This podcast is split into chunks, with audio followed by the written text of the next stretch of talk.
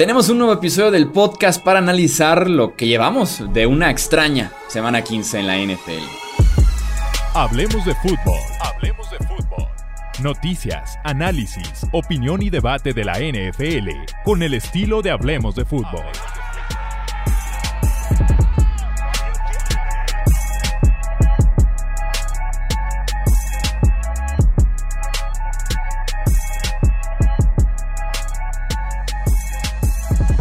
¿Qué tal amigos? ¿Cómo están? Bienvenidos a un episodio más del podcast Hablemos de Fútbol. Yo soy Jesús Sánchez, un placer que estén nuevamente aquí con nosotros. Me acompaña el buen Tony Álvarez para platicar en este lunes por la noche lo que llevamos de la semana 15. Ya después en postproducción estaremos agregando los partidos del martes, que nos faltan todavía dos por analizar en este episodio. Pero de momento platiquemos de lo que pasó sábado, el domingo y la doble cartera que tuvimos el lunes. Tony, ¿cómo estás? Bienvenido.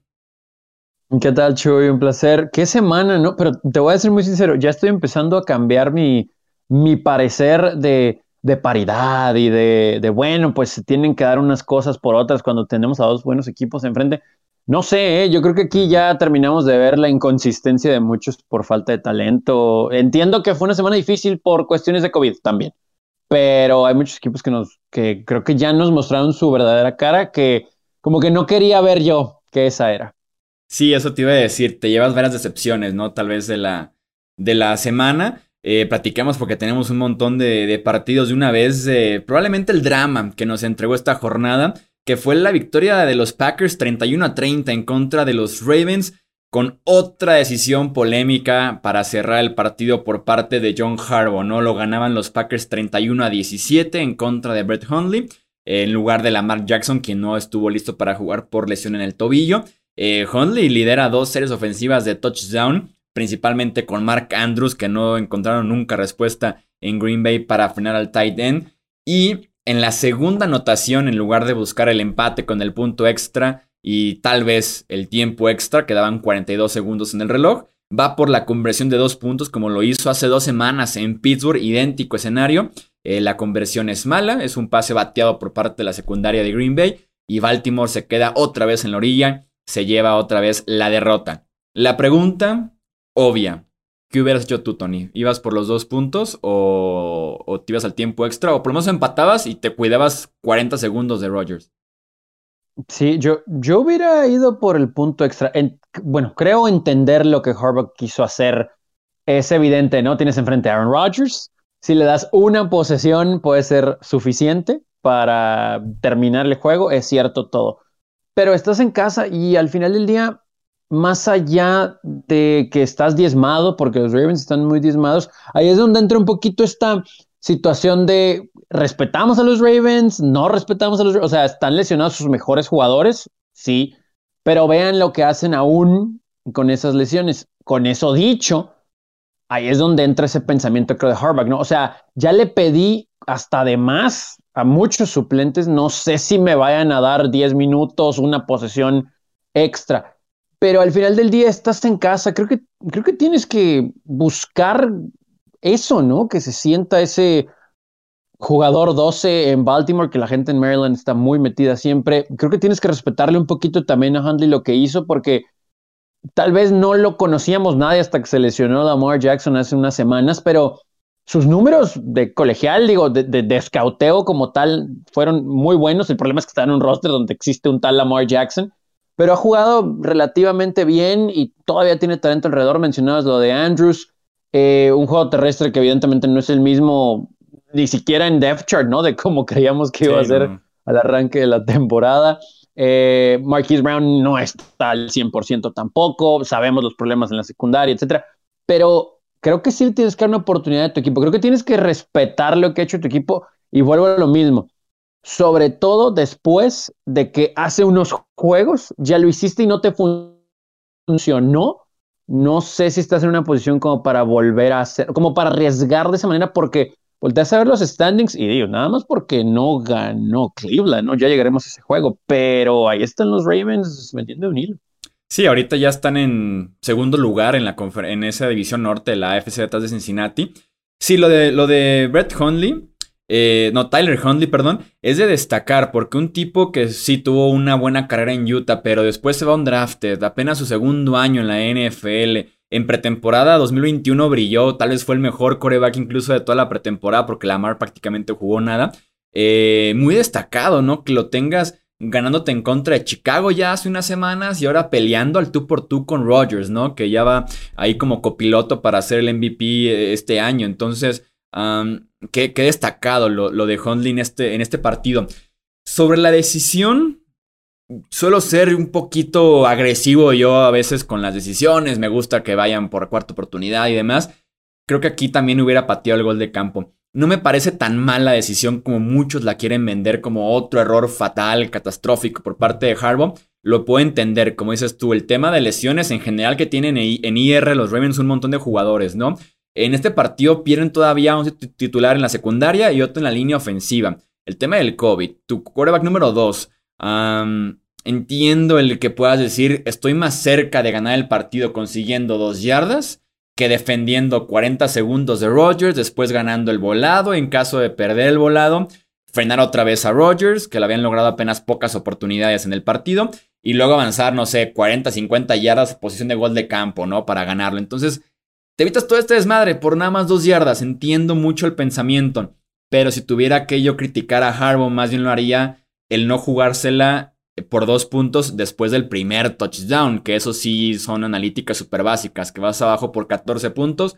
En, la, en el primer touchdown hay que ir por dos, porque te abre, como una doble ventana de oportunidad de ya sea fallas, te da toda la oportunidad de empatarlo en el segundo touchdown o incluso de ganarlo con un punto extra en esa segunda anotación. Entonces, creo que más bien por ahí viene un error grave por parte de Harbaugh. Es muy básico el jugártela por dos abajo por 14. Entiendo, entiendo su forma de pensar, de ver las cosas. Lo que se me hizo interesante, no sé si viste un video en el que Harbo eh, habla con Hundley eh, para preguntarle al final de cuentas qué es lo que le gustaría hacer. Se le acerca y le dice, cuando anotemos, ahorita que viene tu serie ofensiva, ¿vamos por dos? ¿O pateamos el punto extra? Hundley le dice, vamos por dos. Y ya alineados por dos, todavía queman un tiempo fuera. Y vuelve a preguntarle, ¿vamos por dos para ganar este partido? Le dice que sí. Creo yo que Harbaugh tenía ya en mente lo que quería hacer y es como una estrategia para llenar de confianza y de empoderamiento a tu jugador, porque si en efecto se lo deja al jugador de tomar esa decisión, sí no me parece el proceso correcto de hacer, pero se la terminan jugando y se quedan otra vez cortos.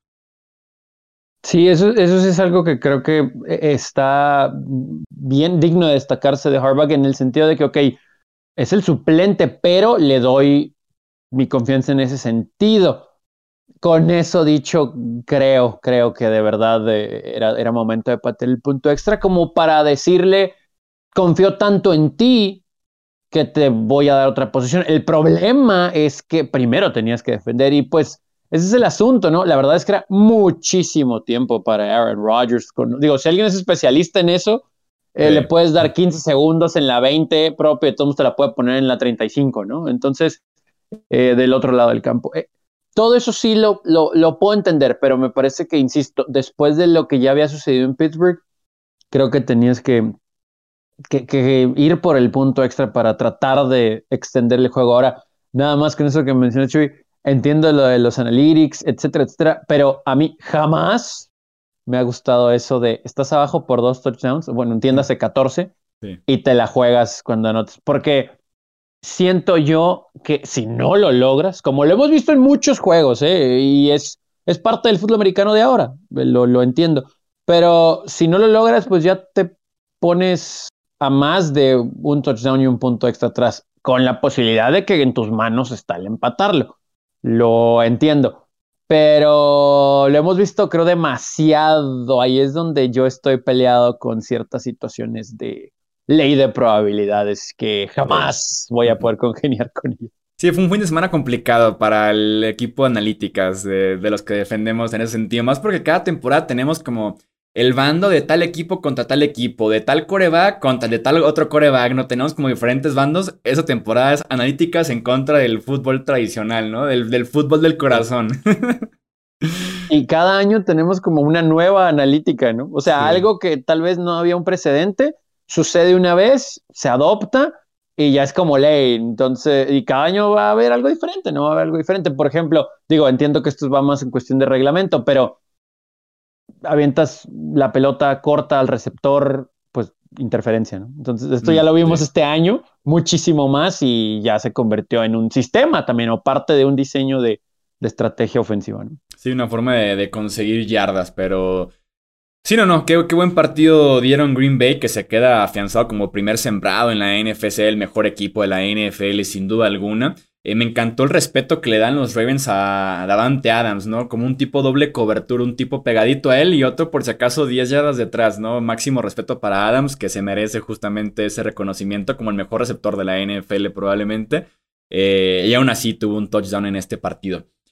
Platiquemos del sábado por la noche, también un partido bien interesante con mucha implicación en la parte de los playoffs en la americana. Triunfo 27 a 17 de los Colts en contra de los Pats hablando justamente de carrera por el MVP, Jonathan Taylor, ¿no? Un corredor metidísimo en la carrera en la plena semana 15. Tiene 170 yardas, un touchdown en este partido, incluyendo una escapada de más de 60 para poder sellar el triunfo en contra de los Pats. Aunque realmente Indianapolis estuvo en control de este partido desde el principio con una fórmula bien básica. Su línea defensiva en general, su front seven, de hecho, dominando el encuentro, ¿no? Ni por tierra pudo Nueva Inglaterra ni por aire estuvieron encima de Mac Jones, provocando errores de novato por parte del coreback todo, todo el partido, sobre todo al principio. Y la fórmula de correr con Taylor le dan la bola casi 30 veces y con eso es más que suficiente para ganar este partido.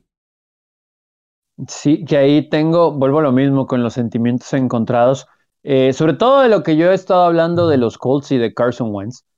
Entiendo que cuando tienes un corredor así, una línea ofensiva así, y, bueno, ni siquiera la defensa de los Patriots se puede tener, o sea, ahí están los números, ¿no? Fueron más de 100, fueron 170 yardas de, Jonathan Taylor en 29 acarreos, mucho ayudado por ese acarreo al final para sellar el juego.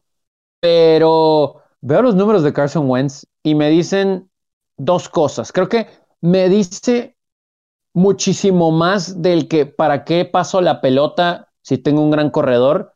Lo siguiente, no la voy a pasar porque se puede equivocar. Y dos, ya me di cuenta que se equivoca, no tengo por qué pasarla. Entonces, eso a mí me genera un conflicto pensando, pues, en la organización como tal, ¿no? Al futuro, porque Carson Wentz se supone, se supone que en teoría él es el quarterback franquicia de los Colts. Pero, o sea, entiendo cuando tienes un corredor así como Jonathan Taylor. Y tienes que usarlo, por supuesto. Pero los números de Carson Wentz, 5 completos de 12 intentos, 57 yardas. O sea, ok, un touchdown, una recepción. A lo que voy con todo esto es que mucho hemos hablado de los equipos que se benefician por aire de su gran juego terrestre. Tristemente esta temporada, y miren que le he dado el beneficio, le a Carson Wentz, que porque llegó tarde, que la lesión, que un sistema, bla, bla, bla, bla. Los pases, Dios mío, o sea, de esos siete incompletos, de verdad que fueron muy malos pases, muy, muy, muy, muy malos. Y, ahí es donde creo que está en una situación muy complicada Frank Reich, en, el que, en la que, ¿qué va a pasar el día que sí detengan a Jonathan Taylor? O que necesites una de verdad serie ofensiva por aire, rápida. Eh, Carson Wentz, de verdad que es muy, muy, muy, muy, muy, muy inconsistente el pasar la pelota. Es más, creo que ni siquiera, el decir inconsistente quiere decir que en algún momento tuvo una seguidilla buena, ¿no?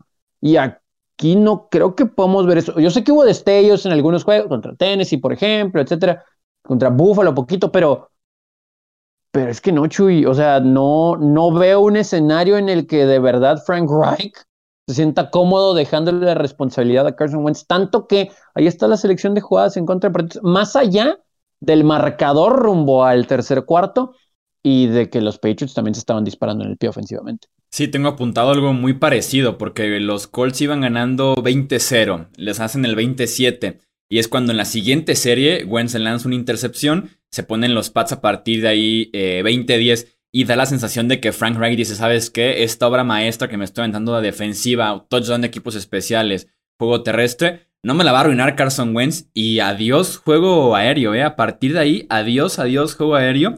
Después avientan una serie ofensiva de 10 eh, jugadas en el que tienes acarreo, acarreo, acarreo, acarreo, acarreo. No lanzan ni una sola vez la bola. Incluso segunda y 10 corren. Tercera y 14 corren y prefieren correr y despejar de todos modos, ¿no? Y ya en última serie que tenían que acabarse el reloj, obviamente corren también dos veces consecutivas y se escapa Taylor. Entonces sí me da la, la misma sensación que a ti de decir, Carson Wentz no va a venir a arruinar esto, ¿no? estaba 20-0. Está ahorita 20-10. Después de la intercepción se pone en 20-17 incluso. Entonces, a partir de ahí dicen, ¿sabes qué? Carson Wentz al congelador, entrega la bola solamente y no vayas a arruinar esto. Que digo, la fórmula funciona a la perfección si juega así la defensiva y si corre así Taylor. Aunque en playoffs siempre vas a requerir de algún pase bueno de, tu coreback. Dos, tres pases, dos, tres terceras oportunidades, una tercera y gol, algo por el estilo se va a requerir. Creo que Wentz sí puede ser capaz de eso, pero tiene, tiene que mejorar mucho su toma de decisiones y sí un poquito el tema de la precisión. Y, por cierto, oficialmente en este partido eh, llegaron ya al límite del 75% de los snaps y demás. Y ya oficialmente Filadelfia tiene una primera ronda por parte de Indianapolis eh, adicional a la que, a la que se pagó por el tema de Carson Wentz. Sí, no pensaría que Eagles pudiera construir para el futuro, ¿no? Con ese pick, pero bueno, ya veremos de eso seguramente en la offseason. Y nada más para hablar un poquito de los Patriotas, me uno al club de Bill Belichick, juégatela. Eh, cuando el marcador estaba 20 a 7, mm. yo, o sea, entiendo que el pensamiento de Bill, y tal vez un poquito pensando también en no poner a Mac Jones en una situación en la que se fuera a equivocar después de pues, la intercepción que ya había tenido y demás decisiones también que, como decías, pues se vio lo novato y es comprensible hasta cierto punto, pero a cómo estaba jugando precisamente Colts con tanto juego terrestre, con el reloj, cuántas posesiones de verdad ibas a tener. Entonces, más allá de que sí logró otras dos eh, anotaciones, el gol de campo en esa que comento y después otro touchdown, me parece que era jugártela abajo por 13. Yo sé que quedaban, me parece que quedaban nueve minutos. Quedan nueve minutos exactitos. Sí, nueve exactos. Creo, que sí tienes que jugártela. O sea, anotas, te pones abajo por seis. Ahí ya creo que hasta la misma presión, ¿no? O sea, creo que los mismos Patriots pueden decir, voy a ir con todo de tener la carrera y a ver Carson Wentz. Me imagino que, que, iban a intentar los Colts mover la pelota por ahí, bueno, no sé, después de ese de, esa tercera y larga que, que, corrieron, pero la situación del juego iba a ser diferente, ¿no? Entonces, no sé, hubiera querido que Belichick fuera por el touchdown. Entiendo si no lo hace, a lo mejor aquí estuviera yo diciendo otra cosa, hubieran ido por el field, bla, bla, pero no sé, detallitos, detallitos. Creo yo que se compromete porque estaban en tercer y gol en la yarda 2 y viene un castigo de 5 yardas. Y ya desde las 7 el jugártela, supongo que se compromete. Un cuarte y gol desde la 2 te la juegas 100%, ¿no? Yo también creía que se la debía de jugar y por pura sacarme de dudas me fijé en las analíticas de esa jugada y sorprendentemente respaldan el hecho de que pateara porque, bueno, más que respaldara, te lo planteaban como que era lo mismo. El alinearte para jugártela o alinearte para patear gol de campo, 9% de probabilidad de victorias en las dos. Entonces, analíticas te dicen que era un, un toss-up, como lo mencionan en, en este sentido.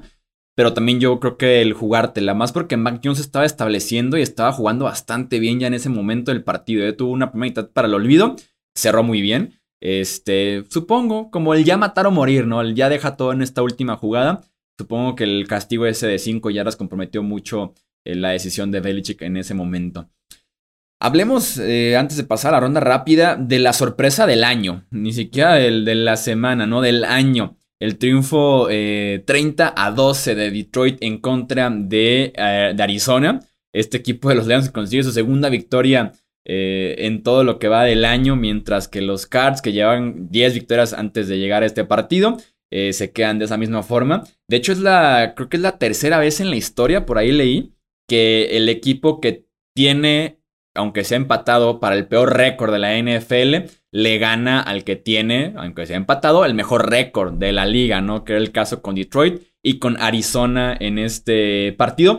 Detroit lo plantea muy bien. El mismo Cliff Kingsbury decía, estoy enojado conmigo mismo porque mm, outcoach, o sea, me superó bastante Dan Campbell desde el otro lateral porque el partido se jugó al ritmo y al estilo de Detroit, que era correr la bola, aprovecharse del play action y una defensiva que jugó con un esfuerzo brutal por parte de los Lions, ¿no? Y sobre todo el mantener a esta gran ofensiva de Arizona en la lateral donde lo quieres, ¿no? Controlado a Kyler Murray. Las series ofensivas de Detroit eh, que anotaron puntos en este partido fueron de jugadas 17, 9, 10, 13, o sea, un control del reloj corriendo la bola con la sorpresa de la semana que es este chico Reynolds que tiene 112 yardas en 26 toques. Eh, y pues bueno, aquí se cocinó ya una de las sorpresas más grandes que hemos tenido en los últimos años en la NFL. Sí, de los juegos más eh, destacados de Detroit, digo, obviamente su primer triunfo, pero pues le empatan a Pittsburgh y ahora este gran triunfo en contra de, Arizona, ¿no? Eh, sí es curioso cómo, le quiero dar mucho crédito al planteamiento de Campbell y compañía, pero me parece que mucho también pasa por la ejecución de, Arizona. Eh, sí la presión, ¿no? porque estuvo durante todo el juego sobre Kyler Murray fue un factor también en su toma de decisiones que no fue la correcta. No les quiero dar pase libre porque no están sanos, eh, porque no están sanos. Kyler Murray no está al 100%. Eh, tengo mis dudas, ¿no? De si hasta los receptores. AJ Green también se ve un poquito desconcentrado en ocasiones, pero para darles el beneficio de la duda a la ofensiva, eh, pues la defensa no detuvo a nadie, ¿no? O sea, no, no puedes tampoco permitir que los, que los Lions te hagan 30 puntos. Curioso, esta temporada los Cardinals cuando permiten 24 puntos o más tienen récord de 1 y 4. Tanto hablábamos de que no perdían de visitante y ahora ya se consumó ahí en contra de quién. Y esto genera muchísimas dudas, ¿no? Eh, rumbo a playoff, pensando en que se amarren un lugar, porque es curioso, el único calificado es Green Bay en toda la NFL. Y los Cardinals, que estaban como el número uno hace muy poco, de verdad, como está jugando el equipo de Rams, iba a decir San Luis, el equipo de Los Ángeles, y hasta San Francisco, no sería descabellado pensar que Arizona pudiera caer en esa misma división. Ya lo veremos en las siguientes tres semanas, pero me parece que sí, ok, Cliff Kingsbury sí se equivoca en cosas, pero me parece que mucho es la ejecución. Yo siento que Murray está queriendo hacer de más, la línea ofensiva no le está protegiendo. Eh, insisto, seguramente vamos a hablar, Chuy, al final de la temporada de reportes de que tenía esta lesión y no se, no, se dijo a su tiempo, la línea ofensiva esto, el otro. Pero no les quiero dar pase libre, por eso Arizona nos enseñó muchas cosas buenas, ganándole a equipos buenos en la temporada y ahora van en picada. Se viene un cierre aparte bien bravo, mencionabas por ahí cómo se pudiera emparejar ese, esa división. Próximo sábado en contra de los Colts, partidazo, 25 de diciembre, 7:15 de la noche, centro de México, para que lo vean en familia con recalentado. Y el 2 de enero, ya recuperados todo el mundo de seguramente una muy buena fiesta, en contra de los Cowboys. Así que en esas dos semanas vamos a ver realmente este equipo de Arizona, el nivel, ¿no? Justo antes de entrar a playoffs, cierran en contra de Seattle. Vamos viendo qué tal, pero sí nos espera un cierre bastante interesante con este equipo de Arizona. Eh, pasemos a la ronda rápida de partidos. Platiquemos rápidamente de la victoria de los Pittsburgh Steelers 19 a 13 en contra de los Titans es la remontada más defensiva que he visto en mi vida. Tennessee entregó Boyden tres veces en un lapso de 10 jugadas, todas en su propio territorio, cuando iban ganando cómodamente los Titans. Y ahí te va lo que pasó después de cada entrega de balón y por qué digo que fue remontada defensiva. Fumble de Tennessee. Pittsburgh apenas avanzó 22 yardas y consigue gol de campo. Siguiente serie, Tennessee lanza intercepción. Pittsburgh avanza 4 yardas y consigue el gol de campo. Siguiente serie, fumble. Pittsburgh avanza 5 yardas y consigue el gol de campo. O sea, la ofensiva bien pudo ni siquiera haber entrado en dos de esas series y de todos modos hubiera alcanzado para, en cuanto consiguen el fumble la intercepción, patear el gol de campo, ¿no? TJ Watt, récord de franquicia en capturas de coreback y también en, en una sola temporada. Y con Tennessee, ojo, eh, Julio Jones otra vez lesionado de lo mismo que lleva dos años ya, el tendón de la corva. Lo cual sí me hace pensar que a ver si no vimos ya de lo último de Julio Jones a un nivel, aunque sea decente, aceptable, porque ya no puede estar ni en el campo más de una o dos semanas sin que se lesione otra vez de lo mismo, muscular, tema de la edad, seguramente ya el desgaste y demás. Sí, y es horrible cuando lo tienes en el fantasy y no tienes otro receptor y lo tienes que usar, pero bueno, esa es otra historia ya eh, personal. Eh, es curioso, hubo un, eh, un, momento de juego en el que en las últimas 10 jugadas de los Titanes tuvieron tres entregas de balón, que es increíble esto. Y vuelvo a lo mismo, ¿no? Le quiero dar mucho crédito a Patrick y demás, pero creo que más allá de que no está Derrick Henry y de la lesión que mencionas de Julio Jones y la situación con AJ Brown, etcétera, etcétera, etcétera, porque han corrido bien ¿eh? los Titanes con todo y la ausencia de Derrick Henry, no como si estuviera Derrick Henry, pero ha sido bastante respetable ese ataque terrestre. También me brinca, ¿no? Tienes una ventaja de 13 a 3 de visitante en Pittsburgh, no puedes entregar el juego de esa forma. Por eso hago hincapié en las dos victorias en contra de los Colts que al final bien pueden determinar por el criterio de desempate la división, porque esto todavía no está amarrado para los Titanes, ya como han estado jugando en el último mes, pues nos da la razón el eh, magnificar eso, porque han batallado muchísimo para mover la bola. Y mencionabas ahorita lo de TJ Watt y compañía, claro que le tenemos que dar ese crédito a los a los Steelers, que también batallaron para moverla igual, ¿no? O sea, Chris Boswell estuvo intratable, falló un gol de campo corto, quedó eso, pero de ahí en fuera, digo, un field goal muy, muy, muy largo, pero de ahí en fuera le podemos dar el MVP de ese juego junto a la defensa, porque de verdad no movían la bola, pero bueno, pues necesitamos de tu pierna y convertía.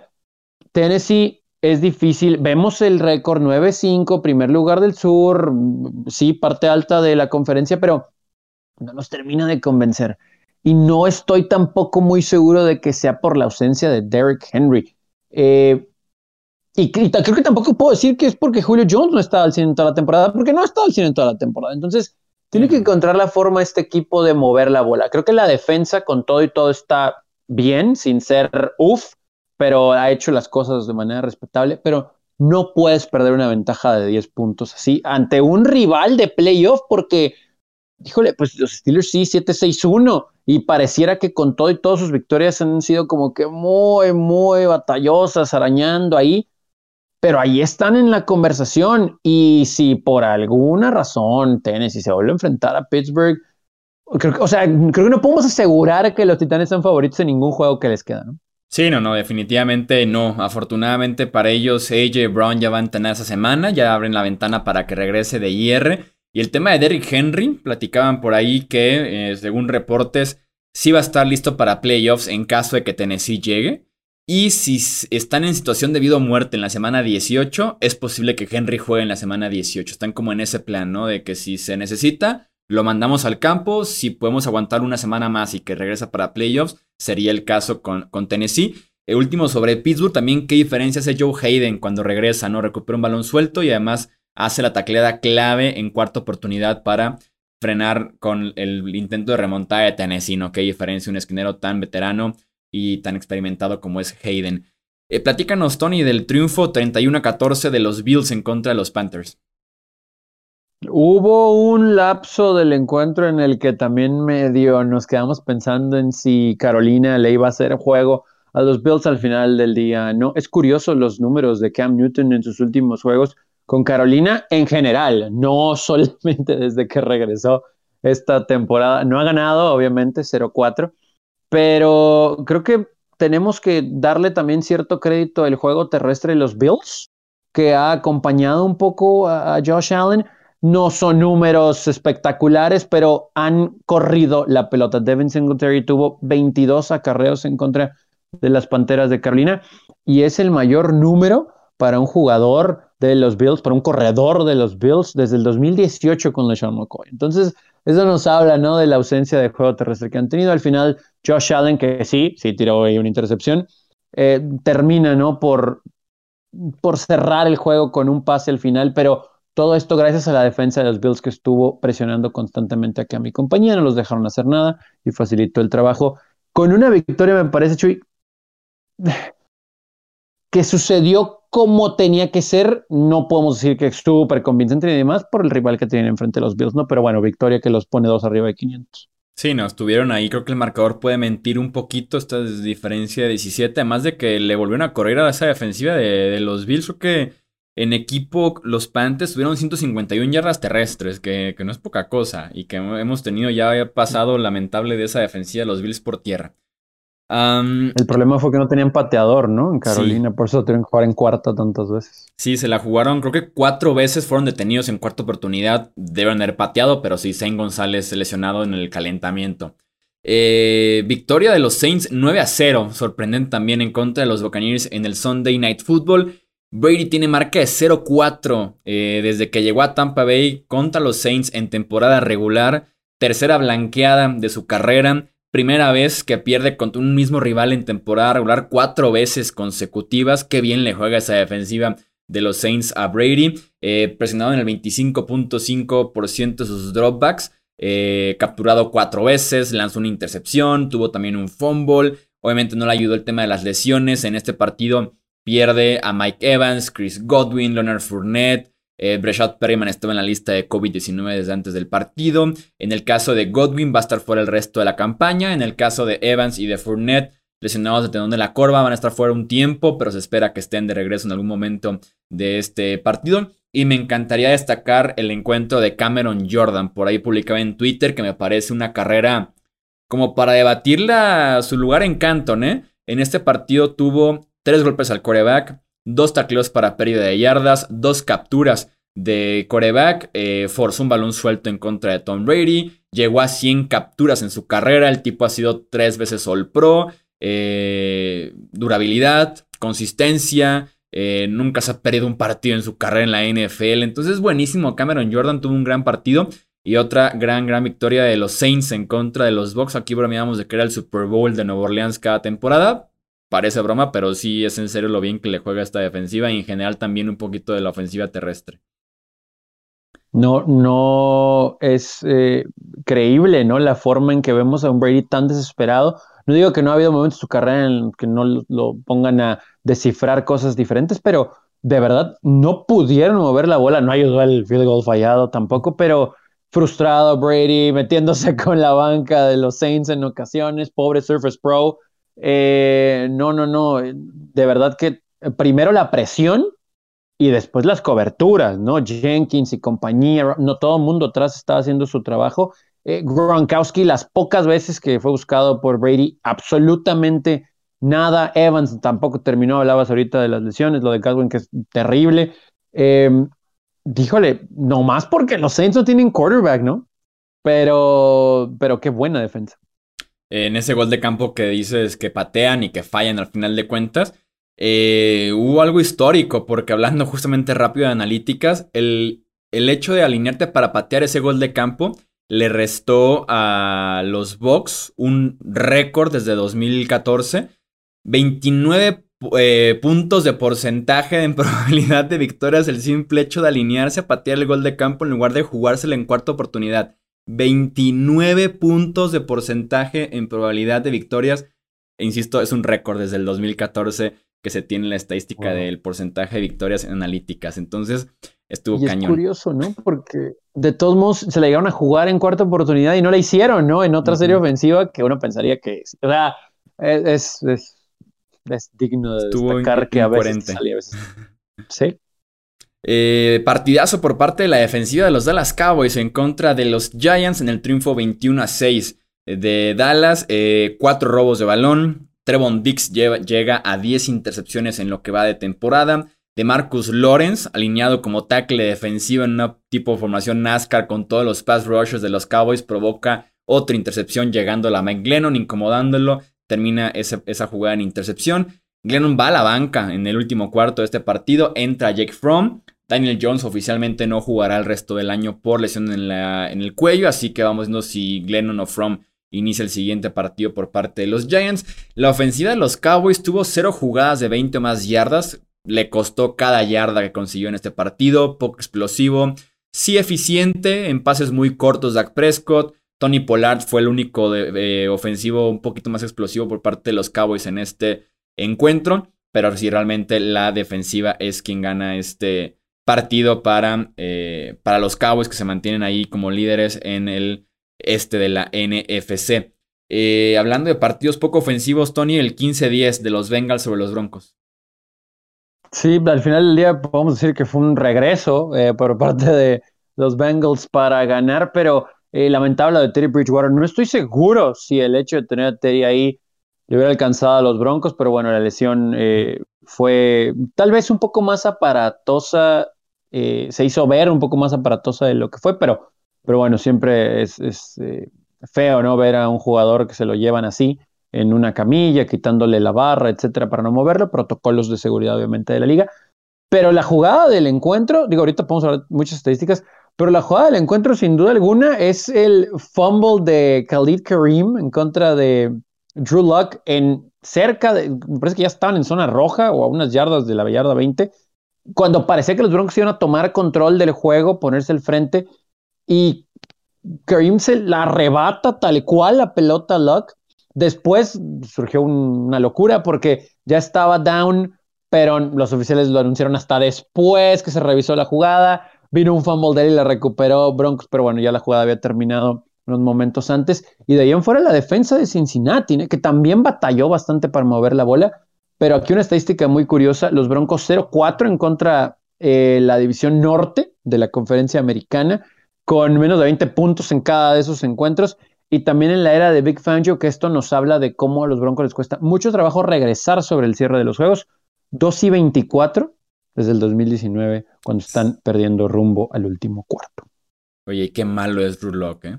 Mencionabas ya lo del fumble, pero el tipo intenta una última serie así como de que, bueno, la remontada, tienes un minuto, ¿no? Avanza 80, 90 yardas lanza eh, cuatro o cinco pases y la mayoría pega en las manos de los defensivos. o sea, estuvo varias veces muy cerca de ser interceptado.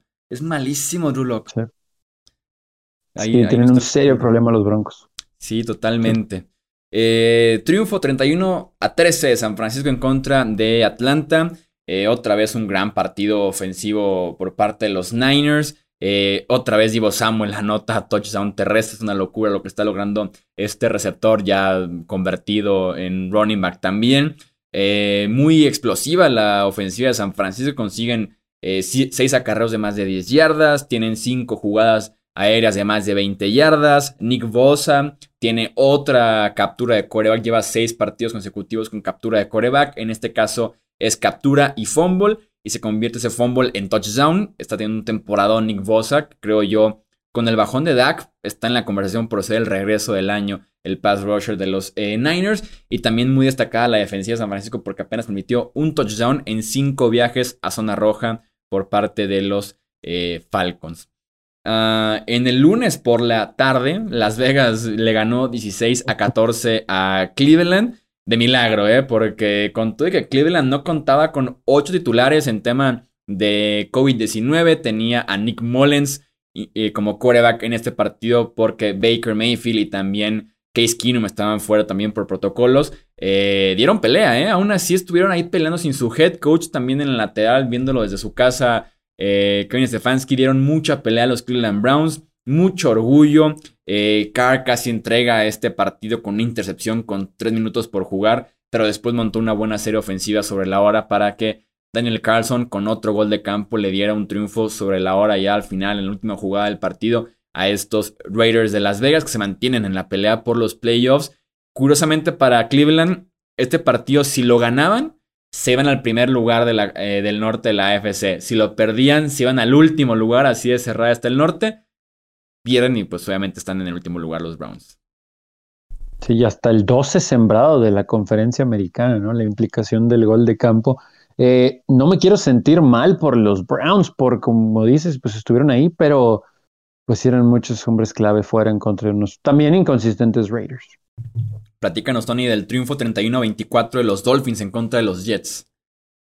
Pues no vean ahora, pero los Dolphins han ganado 6 al hilo y tienen marca de 7 y 7. También están metidos ahorita en la conversación. Tenían los Jets ventaja de 10 a 0 en el primer cuarto y luego se convirtió en un show de ida y vuelta. Lo que a mí me preocupa es el desarrollo de Tua Tagovailoa como quarterback, porque más allá de la seguidilla de triunfos, de que se ha visto mejor, hay momentos en los juegos en los que también su precisión es increíble.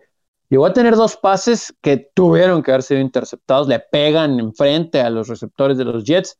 Y cuando tienen ventaja de siete puntos en una serie ofensiva en la que uno cree que van a poder bajarle bastantito el reloj para sellar la victoria, pick six. ¿Se la leyeron muy bien? Sí, pero por algo se la leyeron. Algo habían visto los Jets ya en un eh, pase que todos entendemos era un hitch eh, pegado a la sideline, a la banda, y se lo regresan para que empaten el juego. Después montan una buena serie para rápido tomar ventaja. Pero, ok, panorama general, Dolphins 7-7 en la conversación por un lugar de playoff.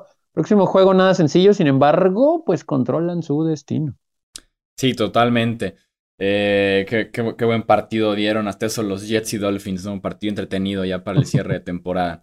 El que no estuvo entretenido fue el de Houston en contra de Jacksonville. Eh, primer triunfo de Davis Mills en la NFL. Se acabó la broma que decía de partido que inicia Davis Mills, vayan con el rival porque va a perder.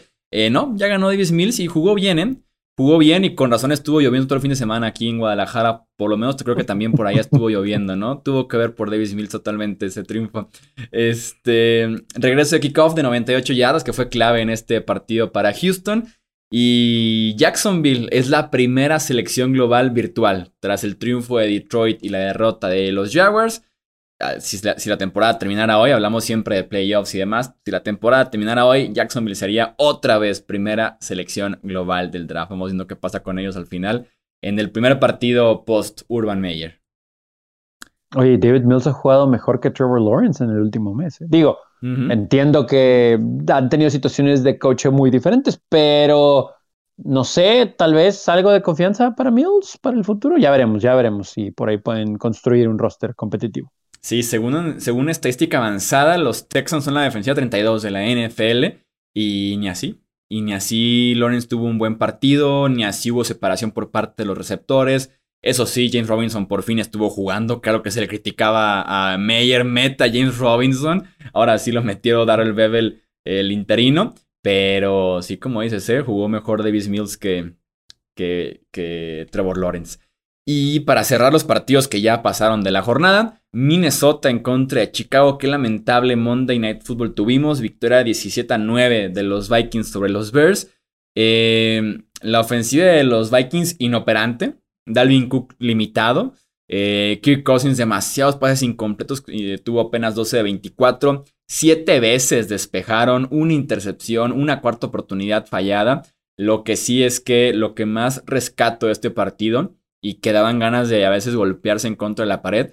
Qué mal entrenado está este equipo de los Versos. Es un desastre de franquicia, de ofensiva, de, defensivas jugó bien. Eh, línea ofensiva, receptores, Justin Fields también estuvo muy golpeado por el COVID este equipo de Chicago, pero es insostenible Matt Nagy. ¿eh? Si bien ya será un reporte que lo aguantaban hasta el final del año, es insostenible esas condiciones de, de, los Bears para aguantar a Matt Nagy hasta el momento. ¿eh? Sí, y yo creo que hasta el GM, ¿no? Tendría que acompañar a Nagy cuando termine la temporada fuera de Chicago. Em, también hay una falta de disciplina que va de la mano, ¿no? De, la falta de liderazgo y de, de, cocheo que se notó por la frustración de que no están haciendo las cosas, etcétera.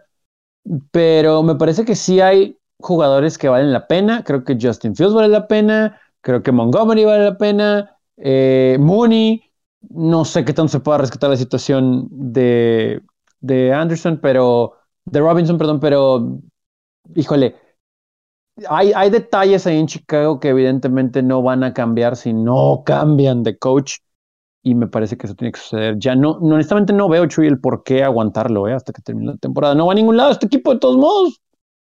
Y sobre todo porque ya tenemos esta nueva regla en la que pueden empezar a entrevistar a candidatos para head coach que estén como asistentes en otros equipos con dos semanas por jugar en la temporada. Entonces, estás a una semana de que se abre esa ventana. Jala el gatillo de una vez, ¿no? Como dices tú, ¿qué puedes realmente ganar el sostener a, a Matt Nagy a esas alturas de la temporada, no? No, no, y aparte mencionabas ese reporte que primero hizo ver mal a la oficina en el afán de darle cierta confianza a Nagy, pero sabemos que vamos a tener este tema de conversación, como bien dices, en una semana más, ¿no? Entonces, por el reglamento, así que no hay por qué esperarse, ¿no? Yo creo que ya deberían de, de cambiar esas aguas. La imagen de los playoffs, dime, dime. Sí, nada más de Minnesota, eh, lo que decías de la inconsistencia de la ofensiva, eh, pues nada más Minnesota puede hacer que este juego se convirtiera en uno cerrado al final, ¿no? Eh, de verdad, yo no sé, nomás porque era Chicago el rival, pero de veras, es muy difícil creer en este equipo. Sí, ahí estuvieron todo el partido básicamente con la ventana abierta los Bears para intentar algo, ¿no? Eh, la imagen de los playoffs en la AFC, porque faltan todavía por definirse dos partidos más en la NFC que vamos a agregar seguramente en postproducción. Eh, en la AFC los Chiefs son el primer sembrado. ¿Se acuerdan aquella plática de y los Chiefs están por debajo de 500? que estuvieron abajo tres veces diferentes en el año, estuvieron 1-2. 2-3 y 3-4 todavía. Ah, pues ya son el primer sembrado en la AFC, 10-4 la marca actualmente de los Chiefs. Segundo sembrado, eh, Patriots está 9-5. Tercero, Titans también 9-5. Cuarto, los Bengals con 8-6 líderes del norte. Los comodines, los tres con marca de 8-6 serían Colts, Chargers, Bills. En la pelea con marca 8-6 también está Baltimore. Steelers con marca de 7-6-1. Y tenemos a cuatro equipos 7-7. Raiders, Dolphins, Browns y Broncos en ese orden en la AFC. Eliminados Jaguars, Texans y los Jets. En la NFC lo vamos a leer después de los partidos del martes, pero destacar que Green Bay ya es campeón del norte. Es el primer invitado a la fiesta de los playoffs en la NFL. E, esos juegos de martes, ¿cómo tienen implicaciones de playoff de verdad para Comodín? Y bueno, en el oeste está para la división, ¿no? Así que están muy, muy, muy atractivos. Así es, aquí estamos. Esto se está grabando ya que pasaron los partidos del martes, como les decíamos en postproducción. Platiquemos muy rápido de lo que fueron los dos partidos del Tuesday Night Football. Tuvimos primero la victoria 20 a 10 de los Rams en contra de los Seahawks. ¿Qué podemos destacar de este partido?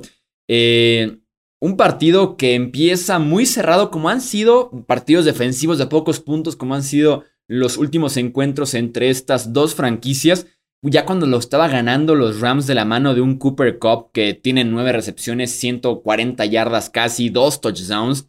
Eh, Russell Wilson tiene dos pases largos que podemos verlo como el Russell Wilson que regresó de lesión, ¿no? Que no ha sido realmente bueno, o sea, que ni siquiera ha sido a veces decente. Eh, tiene dos pases largos que se quedan cortos, estaba tanto abierto primero Dwayne Eskridge, después estaba abierto DK Metcalf, iban a ser ganancias de 40 o más eh, yardas o hasta el touchdown.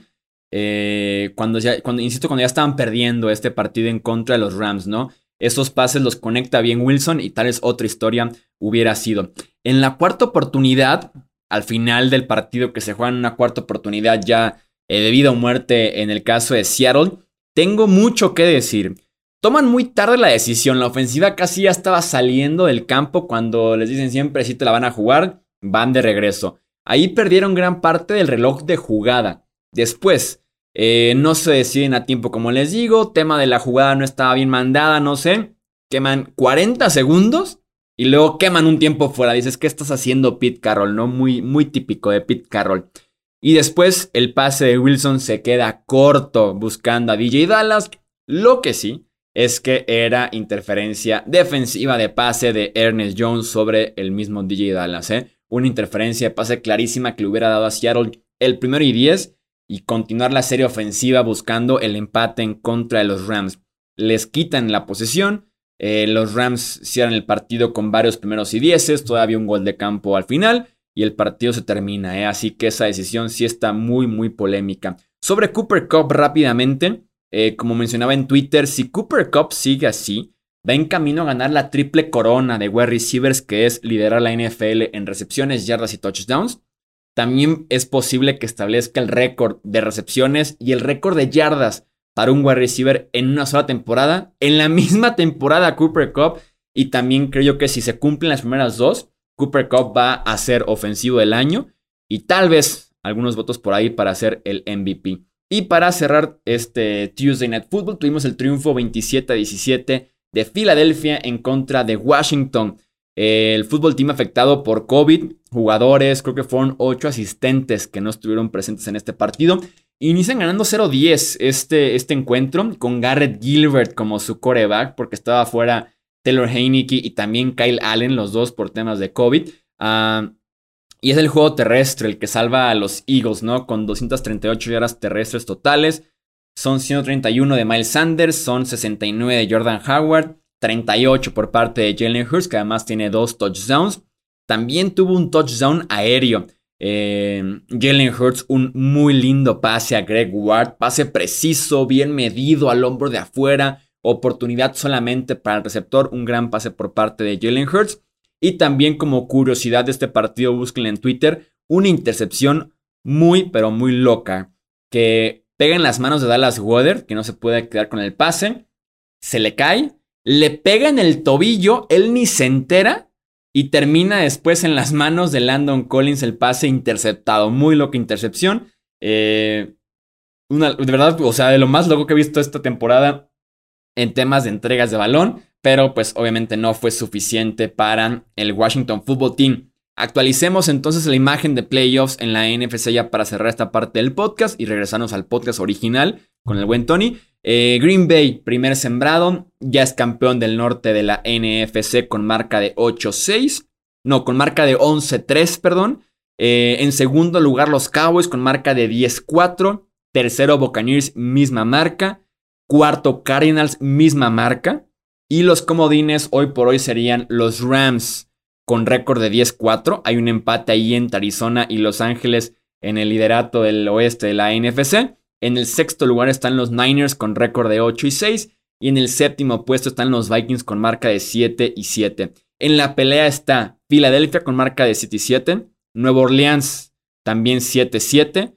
Eh, y detrás de ellos Washington 6-8, Atlanta 6-8, Panthers 5-9, Seahawks 5-9 y por ahí con un poquito de vida los Giants que están 4 y 10, el único equipo, no, hay dos equipos eliminados en la NFC que son los Lions y oficialmente los Chicago Bears. Vamos a dejar entonces hasta aquí este episodio de análisis de la semana 15. Recuerden que regresamos a final de semana para poder platicar de la semana 16 y claro, escenarios de playoffs, pronósticos, previa y todo eso. Así que esperen mucho ese episodio. A nombre del buen Tony Álvarez, yo soy Jesús Sánchez y eso es todo por este episodio. Gracias por escuchar el podcast de Hablemos de Fútbol. Para más, no olvides seguirnos en redes sociales y visitar hablemosdefutbol.com.